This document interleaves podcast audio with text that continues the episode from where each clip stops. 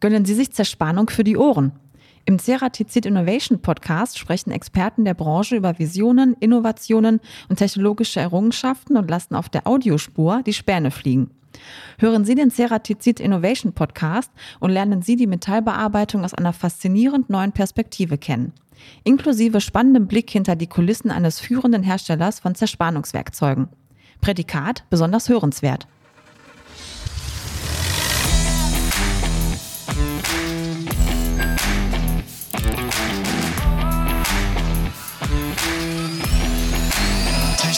Ohr. Herzlich willkommen zu einer neuen Folge von Technik aufs Ohr. Heute widmen wir uns einer weiteren Folge unserer Reihe in zehn Jahren und heute ist das Thema die Potenziale der Digitalisierung im Gesundheitswesen. Echt langer Titel, oder? Diese Reihe machen wir ja gemeinsam mit dem VDI Technologiezentrum. Und das VDI Technologiezentrum ist ein Innovationsdienstleister, der Zukunftsthemen in der VDI-Gruppe vorantreibt und zählt zu den führenden privaten Projektträgern in Deutschland. Projektjäger ist, ist auch schön, ne? Nee, Projektträger natürlich. So, Sarah, du machst weiter. Ja, ich habe nämlich noch einen Hinweis vorab. Und zwar, falls ihr die erste Folge von dieser Reihe verpasst haben solltet, dann hört auf jeden Fall gerne in die Episode 87 rein. Wir sprechen darin über das Thema Digitalisierung und wohin die digitale Transformation unsere Gesellschaft führt. Zu finden wie immer auf vdi.de Podcast oder auf allen gängigen Streaming-Plattformen. Genug des Hinweises. Genau. Jetzt kommen wir wieder Jetzt zu unserer los. heutigen Folge, genau. Ja, gemeinsam mit unserem Gast Benno Hermann schauen wir uns die Medizintechnik und das Gesundheitswesen an. Wie sieht die Medizintechnik der Zukunft aus? Worauf können wir uns einstellen und welche technischen, aber auch gesellschaftlichen Veränderungen erwarten uns? Benno Hermann ist Technologieberater im Bereich Gesundheit, Nachhaltigkeit und Energie bei der VDI Technologiezentrum GmbH und schaut mit uns jetzt in die Zukunft. Herzlich willkommen, Hallo. Benno. Hallo. Vielen Dank, dass ich hier sein darf. Sehr ja, gerne. Sehr gerne. Ich bin aufgeregt, ne? Brauchst oh, du nicht. nicht. Wir beißen nicht sein. und wir tun dir nichts. Ja. Okay, Benno, äh, was können wir uns unter dem Titel Potenziale der Digitalisierung im Gesundheitswesen eigentlich vorstellen? Das hört sich ja echt ein bisschen kantig an. Ja, es geht um neue Technologien, die unseren Versorgungsalltag verändern, die also sozusagen bei uns Einzug nehmen, wo wir in den nächsten Jahren, und wir hatten ja Hashtag zehn Jahre, Veränderungen haben im Arzt-Patienten-Verhältnis. Also was Videosprechstunde ist oder was andere Dinge sind, wo wir den Arzt nicht mehr direkt vor uns haben, sondern wir uns digitale Mittel dabei unterstützen. Aber es geht auch so um Technologien wie zum Beispiel Verfahren, die uns helfen, eine Diagnostik schon zu Hause zu machen mit mobilen, vernetzten Geräten wo wir nicht mehr zum Arzt hingehen müssen, um unsere Laborwerte checken zu lassen, wo wir Sensoren haben, die wir auf die Haut kleben oder die wir schlucken, die wir dann in uns tragen, unter der Haut tragen, um unsere Diagnostik schon zu Hause zu haben. Oder auch um Technologien wie zum Beispiel Roboter, die Ärzten helfen, Fernoperationen zu machen, sodass wir da nicht mehr vor Ort sein müssen, wo es Spezialisten gibt, die aus der Ferne uns begutachten können.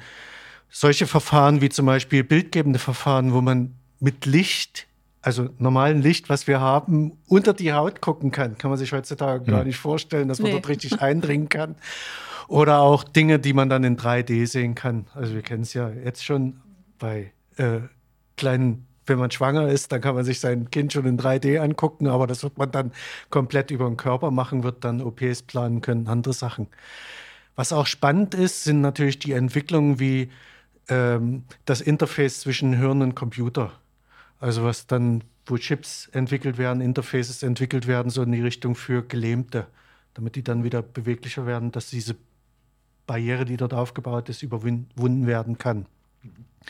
Oder auch so äh, Technologien, die wir gar nicht im Gesundheitswesen verorten, wie Videospiele, die uns dann in der Therapie helfen oder Spracherkennung, die uns hilft, eine Diagnose zu machen. Ein wichtiger Teil wird sein auch Daten.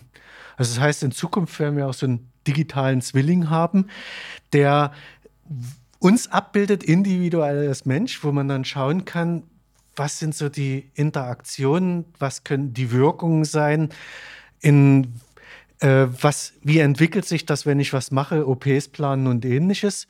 Und natürlich der andere Teil, wir werden über künstliche Intelligenz, Auswertung von Daten, wird es vielmehr dazu kommen, dass man ein gesamtheitliches Bild hat und dass man dann während des Gesprächs Patientengespräch schon Hinweise bekommt, Empfehlungen bekommt. Und das ist auch für den Patienten, für den Arzt eine neue Art und Weise, aber gibt ein gesamtheitliches Bild und man kann nichts vergessen in der kurzen Zeit. Hört sich ziemlich revolutionär an, würde ja, ich sagen. Total. Ja, total. Also das waren ja jetzt echt sehr, sehr viele Beispiele auch schon und ähm, ja, ein Ausblick, den man sich wirklich heute, also ich kann mir das jetzt auch noch nicht so wirklich vorstellen, dass irgendwie äh, ich so Chips trage oder irgendwie, wie du meintest, mit dem Licht irgendwas ausgeleuchtet wird. Also das klingt auf jeden Fall sehr, ja, ähm, noch irgendwie so komplex. Aber es wird ja wahrscheinlich so kommen. Ja, wenn du so ein kleines U-Boot dann schlucken musst, ne? Ja, okay. ja, das geht dann durch. Ich meine, ja, das kommt. Ja, ja, okay. Ja, gut, da kann man sich schon ja, geht ja nicht vorbereiten. Beim U-Boot. Es gibt, gibt, ja auch dann die Nanotechnologie, die, die also sozusagen einen wirklich ermöglicht, die Medikamente ja. und andere Dinge direkt zu dem Ort zu bringen, ja, wo sie ja. gebraucht werden oder die mhm. Zelle rein, mhm. was dann die Zellschranken auch überwindet. Ja. Oder was natürlich noch spaciger ist, in meinen Augen, ist ja Gentechnologie. Die wird sich rasant weiterentwickeln mhm. und man wird dort auch äh, Genom editieren. Das, wird ein, das ist ein extra Thema, glaube ich. Ja, ich glaube, da müssen wir vielleicht nochmal einen eigenen Podcast zu machen. Ja, also, genau. Ja. Ähm, nee, jetzt hattest du eben auch äh, Daten angesprochen. Also, das ist ja, ja einfach ein sehr, sehr großes Thema, ne, was jetzt die Medizintechnik der Zukunft angeht. Und ähm, ja, kannst du da vielleicht nochmal so ein bisschen diese Rolle beleuchten, was, was die Daten angeht? Ja, ich glaube, dass Daten essentiell sind für die Weiterentwicklung der medizinischen Forschung, von Public Health Forschung und auch in der Gesundheitsversorgung. Ich glaube, dass die Digitalisierung im Gesundheitswesen mit viel Innovationspotenzial und mit äh, sehr viel Wertschöpfungspotenzial verbunden ist. Ich glaube, dass uns Daten ermöglichen, eine auf den Patienten sehr individuelle Medizin zu machen, also personalisierte Medizin. Also nicht mehr so 80-20-Prinzip wird schon bei den meisten gut gehen und bei manchen funktioniert es nicht, sondern man wird sehr individuell die Dinge bekommen. Und da sind wir in Deutschland leider nicht ganz so weit. Also wenn wir den, die Statistiken anschauen, gerade im europäischen Vergleich, sind wir so im unteren Drittel. Da haben wir sehr viel aufzuholen. Ich glaube, da müssen wir jetzt im Gesundheitswesen eine Digitalstrategie entwickeln und die auch schnellstmöglich umsetzen. Du hattest gerade das Stichwort personalisierte Medizin schon genannt und da ist das Thema Daten ja auch wichtig. Was müssen wir denn dabei besonders beachten? Also ich kann mir vorstellen, man wird ja sehr transparent als Mensch, als Patient, wie auch immer. Gibt es da bestimmte Dinge, die zu beachten sind, die wichtig sind, die auch der Patient vielleicht vorher wissen müsste?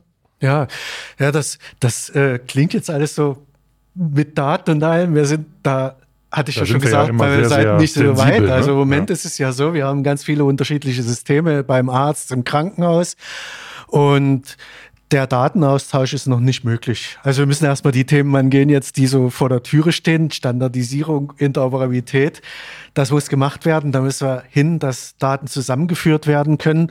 Und der andere Teil natürlich, dass wir äh, Daten dann auch wirklich überall zur Verfügung stehen haben. Das heißt, im Moment Klar, neben dem, was Patientenaufklärung ist und ähnliches, ist aber, ich sehe das immer so von der positiven Seite. Also, wenn das wäre, würde das ja für mich persönlich einen Vorteil bringen, dass ich besser versorgt werde. Und ich würde mir halt wünschen, dass die Daten dann wirklich überall zur Verfügung stehen, dass es nicht so einen Bruch gibt, sondern dass man dann beim Hausarzt, beim Facharzt in der Klinik überall seine Daten hat. Und ich glaube, dass man da äh, auch wirklich Daten teilen muss für alle relevanten Stakeholder. Mhm. Mhm. Ja, was meinst du denn hier mit relevanten Stakeholdern genau? Genau, wer ist das? Ja, ja wir denken ja, gerade wo wir jetzt auch über die Behandlung gesprochen haben, denken wir immer an den Arzt und das Krankenhaus. Mhm. Völlig klar, das ist so unser erster Blick, den wir haben. Aber wenn wir ein kleines Stück zurückgucken, jetzt auch in, in die Pandemiesituation, sind ja diejenigen, die neue Sachen entwickeln, wie zum Beispiel die Impfstoffe oder ähnliches, ist ja die Gesundheitstechnologie. Und diese blenden wir komplett aus. Das heißt, da müssen wir ein kleines bisschen auch daran denken, dass diejenigen, die die Innovationen machen, also wir denken mal an die Hochschulen, an die wissenschaftlichen ja. Dinge, dass diejenigen, die die Innovationen machen, die Unternehmen, kleine mittelständische, auch die private Forschung, die nichtstaatlichen Organisationen, dass auch die Daten bekommen. Und dass man da äh, in Austausch kommt, dass da sozusagen die Stakeholder auch alle einbezogen werden, also man nicht in diesen Kategorien nur denkt. Da sehen wir ja in anderen Bereichen, zum Beispiel der Industrie, haben wir Industrie 4.0. Da ist die Plattform Industrie 4.0. Ihr habt mit Daniel Senf in der genau. letzten, mhm. ja, letzten Podcast-Folge gesprochen. dass man da also schaut, wie bekommt man das zusammen, wie kann man Leute zusammenbringen, um Innovationen nach vorne zu bringen. Mhm. Mhm. Okay. Ja, ähm, kommen wir mal zurück auf die Auswirkungen in der Versorgung. Ändert sich was in der Arbeitsweise der Ärzte? Wir haben von dir gelernt, die Patienten müssen nicht mehr unbedingt in die Praxis von Ärztinnen und Ärzten gehen, sondern können das auch, wenn bestimmte Voraussetzungen erfüllt sind, von zu Hause machen. Das ist ja eine grundlegende Veränderung eigentlich, die da stattfindet. Also die Visitation beim Arzt oder der Besuch beim Arzt fällt ja irgendwann mal völlig weg.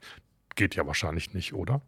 Ja, ich glaube, dass nicht ganz wegfällt. Also jetzt ganz ehrlich, ähm, wenn man um solche Dinge wie seine eigene Gesundheit hat, also so, um so ganz wichtige Daten. Ja. Und da will man natürlich auch, dass man individuell aufgehoben wird und dass man jemand hat, mit dem man gut sprechen kann, mit dem man Vertrauensverhältnis aufbaut. Und ich glaube, das wird auch erhalten bleiben. Das wird sich nicht ändern.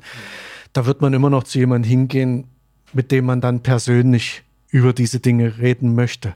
Aber trotzdem wird sich das auch im Gesamt ändern. Wir werden so Konsultationen mit Spezialisten. Wir haben ja jetzt schon Fachärztemangel, gibt es ja nicht immer. Ihr kennt das, man hat Probleme, einen Termin zu bekommen. Ja, ja das kennt man. Wegen diesem Mangel. Ne? Das ja. heißt, man muss da immer schauen, dass man den Facharzt hat. Die werden mhm. an anderer Stelle sein. In der ländlichen Region, kennt ihr auch, gibt es die Ärzte nicht. Und äh, da muss man dann einfach mal drüber schauen diese Sachen werden durch Digitalisierung unterstützt werden, dass man dann also über Videokonsultationen, Konsile oder ähnliches sich Meinungen einholen kann. Mhm. Über Fern-OPs hatten wir ja schon gesprochen. Das, ähm, was auch noch sein wird, das hatte ich kurz am Anfang mal angeteasert mit der künstlichen Intelligenz. Wir haben ja nur einen kurzen Zeitraum, wo wir mit dem Arzt zusammen sind, werden aber eine Menge an Daten haben, gerade wenn es in der elektronischen Patientenakte, ich bin jetzt keine 20 mehr.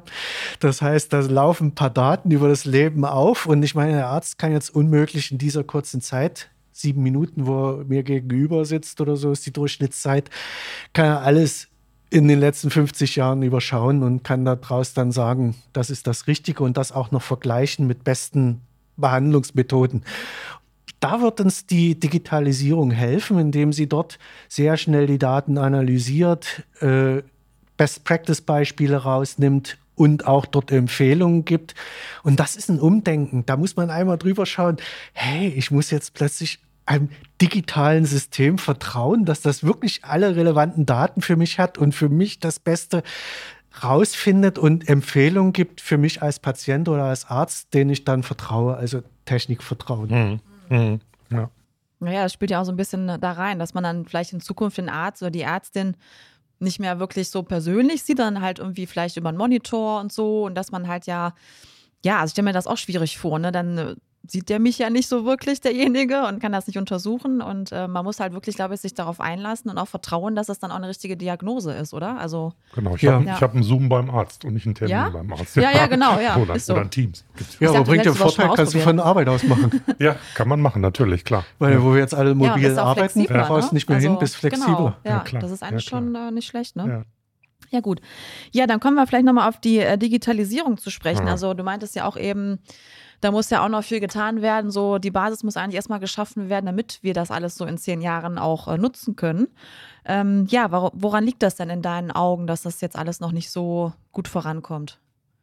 Ja, ich glaube, dass die ähm, Prozesse umgeändert werden müssen. Wir haben Digitalisierung, ich merke das immer wieder, heißt oftmals jetzt in den Gedanken, ich ersetze das, was ich analog mache, digital einfach. Mhm. Also das heißt, einfach äh, Dinge, die ich schon immer mache, werden jetzt durch Digitalisierung unterstützt. Ist aber meiner Ansicht nach was ganz anderes, Digitalisierung. Also kein Mensch kommt auf die Idee, ein, ein neues Smartphone zu entwickeln, wo er die Wählscheibe jetzt digital macht. Sondern wir haben andere Arbeitsweise, wie mit unserem Smartphone umgehen. Mhm. Und genauso wird das auch sein in der Gesundheitsversorgung. Wir müssen Prozesse einfach komplett neu denken und müssen auch Abläufe komplett neu denken in der digitalen Form. Wie, wie, wie, du das vorhin schon gesagt hast, ich habe dann eine Videokonsultation, der Arzt sieht mich nur noch über Monitor und jetzt geht es so, ich muss mit meinem Smartphone-Kamera, wird meine Haut gescannt, zum mhm. Beispiel für einen Dermatologen oder mhm. andere Sachen. Ich, ich, arbeite völlig anders. Da, das äh, muss man einmal denken und das heißt, ich muss mich auf die Technik verlassen können das hat es ja auch schon. Das ist so mhm. eine Art des, des Vertrauens. Es muss alles gut funktionieren. Im Moment lesen wir ja noch in der Presse, an der einen oder anderen Stelle funktioniert es nicht. Da müssen wir nochmal ran. Und äh, wir müssen dann auch die Leute schulen. Also es geht nicht nur, dass die Ärzte damit geschult werden, sondern auch Patienten mit den Dingen umzugehen und äh, das Ganze auch zu nutzen. Und ich glaube, wir müssen auch ein bisschen am Anfang wäre es gut, wenn die Politik dort nochmal die Investitionen noch fördert. Benno, du hast gerade von der Politik gesprochen. Ähm, was wünschst du dir denn von der Politik? Also mir fällt dann immer ein Thema ein, was wir im Vorgespräch mal erwähnt hatten, wo da der Blutdruck so ein bisschen bei dir hochging. Gesundheitskarte. Seit Jahren haben wir diese Gesundheitskarte. Seit Jahren wird sie uns als das Ei des Kolumbus äh, verkauft. Ist es aber nicht, funktioniert nicht gut. Warum nicht? Ja, genau. Das ist so ein Thema. Oh, Mann, da hast du mich ja richtig erwischt. Ja, warum? Ich glaube, dass man dort anfängt, Dinge zu entwickeln, hat keinen richtigen Business Case, bringt keinen richtigen Vorteil in der Praxis. Das heißt, wird erstmal Technik eingeführt und wenn wir dann geschaut haben, der erste Teil ist der Versichertenabgleich, das bringt dem Arzt überhaupt nichts, auch dem Patienten relativ wenig. Ich glaube, dass man dort schauen muss, welche Dinge bringen mir was, was bringt in der Versorgungskette Vorteile und wo haben wir Innovationen, die dann auch wirklich allen einen Nutzen bringen. Klar muss man die Technik aufbauen, aber man muss eine Strategie haben, nach der man das verfolgt. Also wir brauchen eine Strategie im Gesundheitswesen, wo man sagt, dort möchte ich hin, das sind die Business Case und das ist der Weg. Und das muss transparent sein. Das muss auch jedem dann irgendwo klar sein. Und das geht dann auch so eine Förderstrategie und andere Sachen. Und ich glaube, Gesundheitswesen ist halt nicht losgelöst von allem anderen. Das muss man gesamtheitlich denken, mit Forschung oder auch in anderen Bereichen. Es bringt ja überhaupt nichts, wenn ich eine Videosprechstunde habe, Bilder hochlade oder ähnliches und der Breitbandausbau ist nicht, die Daten können nicht da sein und ähnliches. Und ich glaube auch, hat der schon angesprochen, wir brauchen alle Stakeholder, die mit einbezogen sind. Wir denken jetzt immer nur in so bestimmten Kategorien, Ärzte, Krankenhäuser, bisschen Forschung. Und da müssen wir wesentlich weiter werden. Da brauchen wir eine koordinierende Stelle. Da brauchen wir jemand, hat es angesprochen mit der Industrie 4.0, wo wir dann sagen, Leute, wir nehmen euch alle mit in diesen Prozess und wir beteiligen euch und wir beziehen euch ein, um die bestmöglichen Dinge zu haben. Da brauchen wir eine Koordinierung. Und ja, ich lehne mich jetzt ein bisschen aus dem Fenster, aber ich glaube, VDI Technologiezentrum kann das, hat das bei Industrie 4.0 bewiesen. Das war der Werbeblock. Dankeschön. Ja. Musste ja auch einmal gesagt werden, ne? Also. Ja, dafür will ich ja. Komm, Leute. Alles gut. Ähm, ich würde noch mal gerne auf was anderes zurückkommen. Und zwar meintest du ja eben, nicht nur Ärzte und Ärztinnen müssen äh, geschult werden, dann auch die Patienten zum Beispiel. Und da würde mich mal interessieren, äh, welche Bereiche der Gesundheitsversorgung noch betroffen sind. Also das ist ja sehr umfassend. Kannst du da mal so einen Überblick geben?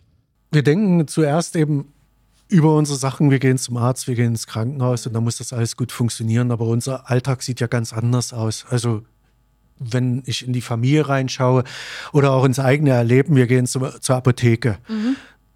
Da holen wir unser Rezept ab, wir gehen in die Pflege, also wir haben mit der Pflege zu tun, wir haben auch manchmal mit äh, Therapeuten zu tun, Physiotherapeuten oder andere Sachen. Und ich kann mir das irgendwie nicht vorstellen, dass wir eine Digitalisierung haben, wo wir zum Hausarzt gehen oder Facharzt gehen, dort kriegen wir elektronisch in die Patientenakte was reingeschrieben, wir bekommen auch unser elektronisches Rezept. Aber wenn wir dann zum Logopäden oder zum Physiotherapeuten gehen, ist es plötzlich nicht mit in unserer Akte. Das kann ich mir einfach irgendwie nicht vorstellen, dass das ein Bruch ist. Auf der anderen Seite, wenn ich zum Arzt gehe und der sagt zu mir, Benno, du musst, und nee, sagte mal Herr Hermann, Herr Hermann, Sie müssen ihre, ihre viel mehr Sport machen und ihre Ernährung umstellen. Und dann mache ich das dann will ich das irgendwo dokumentieren, will dem sagen, hey, ich habe Sport gemacht und ich habe auch meine Ernährung umgestellt, will ihm das stolz sagen. Das soll, also solche Dinge sollen auch zukünftig in meinen Gesundheitsakt mit einfließen können, dass ich ihm sagen kann, ich habe gemacht, was du wolltest. Weil ich mir davon erwarte, dass wenn ich das nächste Mal zum Arzt gehe, dass der dann diese Daten alles hat und die nächste Behandlung wirklich darauf aufbaut, auf dieser gesamten Datenbasis und nicht eine Empfehlung bekomme, die mich dann richtig vorwärts bringt und nicht, wo ich sage, na, mache ich ja schon, was, was soll ich jetzt noch? Also das will ich, dass das dann ein gesamtheitliches Bild gibt und dass diese Unterstützung dann gesamte Datenbasis hat. Mhm. Das braucht natürlich Zeit, ne? Auch Vorbereitungszeit ja, für den Arzt oder die Ärztin. Haben wir nicht wahrscheinlich. Im Moment noch nicht. Ja, aber dort ne? kommt die KI wieder rein, ja. wo die Daten ausgewertet, wo er dann mhm. hinbekommt, hey, das macht er alles schon, unsere Empfehlung ist das und das. Und dann okay. kann der Arzt noch entscheiden, ob er das macht. Aber das meinte ich mit der Gesamtzahl an Daten, die dann mhm. eben über so digitale Gesundheitsanwendungen kommen ja auch, wo mhm. das alles einfließt. Verschiedene Tagebücher, die man ja auch hat, Schmerztagebücher, ähnliches, ja. äh, wo das dann einfließt. Und ich glaube, da braucht es dann künstliche Intelligenz in der Vielzahl, durchzuschauen, das auszuwerten und zu machen, da hast du recht, das, das braucht sonst zu viel Zeit, wenn man das alles manuell mhm. macht. Ja, machen wir mal einen kleinen Sprung und gucken wir mal äh, in der Zeit, in der wir gerade leben. Ne? Wir sind in einer Zeit, die durch Corona-Pandemie Medizin sehr im Fokus steht. Ist ja klar, die Leute sind alle sehr verunsichert äh, durch die ganzen Regelungen, die ständig verändert werden. Kann man von dieser Pandemie irgendwas auf der medizinischen Seite mitnehmen für die Zukunft? Hat das was verändert oder hat das sogar positiven Einfluss auf die ja, digitale Entwicklung, technische Entwicklung in der Medizin? Also ich fand fantastisch, dass dort Daten geteilt wurden und daraufhin ähm, die Impfstoffe entwickelt werden konnten. Also das war dadurch entstanden, dass Leute Daten geteilt haben und die ganze Welt konnte an dieser Impfstoffentwicklung mitwirken. Ich finde, das sollte uns einmal einen Impuls geben für die Zukunft, dass wir sagen, hey Leute, man, wenn wir im Gesundheitswesen, also wenn wir die Daten jetzt mal teilen, wenn wir die zur Verfügung stellen, dann kann das dazu helfen, dass eine Gesundheitsversorgung verbessert wird. Das heißt aber auch bei uns, dass man einmal ein bisschen Verantwortung übernimmt, einzelne Verantwortung, also ich selber für die Gesellschaft, für die anderen, für ich muss ja nicht immer gleich krank sein und, und konsumieren, sondern ich kann ja auch sagen, hey Leute, nimmt meine Gesundheitsdaten, nimmt meine Entwicklung, auch dort, wo es mir wieder gut geht, schaut, wo es geholfen hat, nehmt das und helft damit anderen. Heißt aber auch, ah, ich, mein Beitrag für die Verbesserung der Versorgung muss ich leisten, indem ich eben auch Daten freigebe, mache ich an anderer Stelle auch im Internet äh, bei Apps oder ähnlichen Sachen. Und dass ich das einmal übertrage und sage, hey Leute, ich will wirklich was verbessern und wir die aktuelle Situation, also nicht nur, ihr, ihr, kennt das jetzt allgemein, ich will was bewirken und da müssen wir auch mal drüber nachdenken, das kann ich auch mit Daten machen. Mit meinen Gesundheitsdaten, indem ich die zur Verfügung stelle, zum Beispiel der Medizintechnik, damit die wieder neue innovative Produkte haben, damit die wieder Dinge entwickeln, die mich in der Zukunft weiterbringen. Ist natürlich ein revolutionärer Ansatz. Ich glaube, da müssen einige nochmal ihren mhm. ist ein Kulturwandel, ein bisschen, ja, Kulturwandel ein bisschen ändern. Ja, ne? genau. Aber gut, ja. das ist wahrscheinlich auch ein Blick in die Zukunft. Ne? So ist es, genau. Ja, dann haben wir ja eine schöne Überleitung, ne? danke. Ganz genau. wir wollen natürlich zum Ende des Podcasts nochmal in die Glaskugel schauen, was wir so ein bisschen auch angeteasert haben. Genau. Also unter dem Schlagwort in zehn Jahren schauen wir jetzt gemeinsam mit dir mal in die Zukunft. Und ja, was ist denn dein persönlicher Blick? Ich glaube, dass Digitalisierung unsere Gesundheitsversorgung absolut verändern wird, verbessern wird. Die, wo wir jetzt noch drüber reden, was für uns so ein bisschen Zukunftsmusik ist, wird in zehn Jahren voll die Realität sein.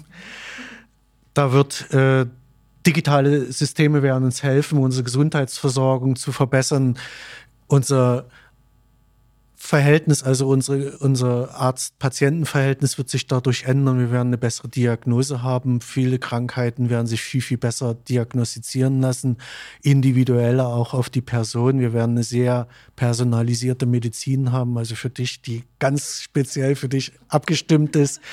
Und ähm, die Therapie auch wird für dich entsprechend strukturiert sein. Wir werden Dinge haben, die uns äh, im Alltag helfen, ja, ähm, uns zu unterstützen, gesundheitsbewusst auch überleben, äh, zu, zu leben sozusagen. Es wird Dinge geben, also ich denke, dass Digitalisierung in den Gesundheitsversorgung Einzug halten wird, wie heutzutage auch äh, viele Dinge schon. Also ob ich jetzt am ähm, Computer verschiedene Dinge mache, meine Finanzen regle oder mein, meine äh, Gesundheitshealth oder sonst was alles jetzt schon habe. Das wird also genauso selbstverständlich wird dann das auch in der medizinischen Versorgung sein. Alle die an der Versorgung beteiligt sind, werden auch die Informationen haben. Elektronische Systeme, also künstliche Intelligenz oder digitale Systeme werden dort unterstützen, werden Teil dessen sein, was wir als selbstverständlich nehmen. Und ich kann mir so vorstellen, dass wir, ihr habt das ja gesehen, wie Digitalisierung sich rasant entwickelt. Ich glaube, dass wir, wenn wir jetzt den Blick in zehn Jahren haben, dass das, was ich erzähle, so alles Kaffeesatz vergessen ist und Dinge, die wir schon lange haben. Ja, und wir werden total aber, überrascht sein, was uns das noch gebracht hat und wie unser Leben, unser Gesundheitswesen sich verändert hat. Okay. Tja, dann warten Naja. wir mal ab, was so in zehn Jahren Was dann ist genau. los ist, ne? Ja, ich bin Optimist. Ich Ja, das ist immer gut. das. Ja, Mensch, ein Riesenthema. Vielen Dank, Total. lieber Benno. Ja, und danke auch an Dankeschön. das VDI Technologiezentrum, Ja, dass ja. Sie uns dich als Experten vermittelt haben für den heutigen Podcast. Da kann man gemacht. sicherlich noch stundenlang Mhm. drüber diskutieren, über dieses Thema. Aber vielen Dank für deine Zeit. Und äh, wer noch mehr zu dem Thema wissen will, der schaut bitte in unsere Show Notes. Da sind noch interessante Links und Informationen drin. Ja. Und wer noch einen Themenvorschlag für uns hat, Feedback, gerne an podcast.vdi.de schreiben. Ganz genau. Wir sagen für heute Tschüss und bis zum nächsten Mal. Tschüss.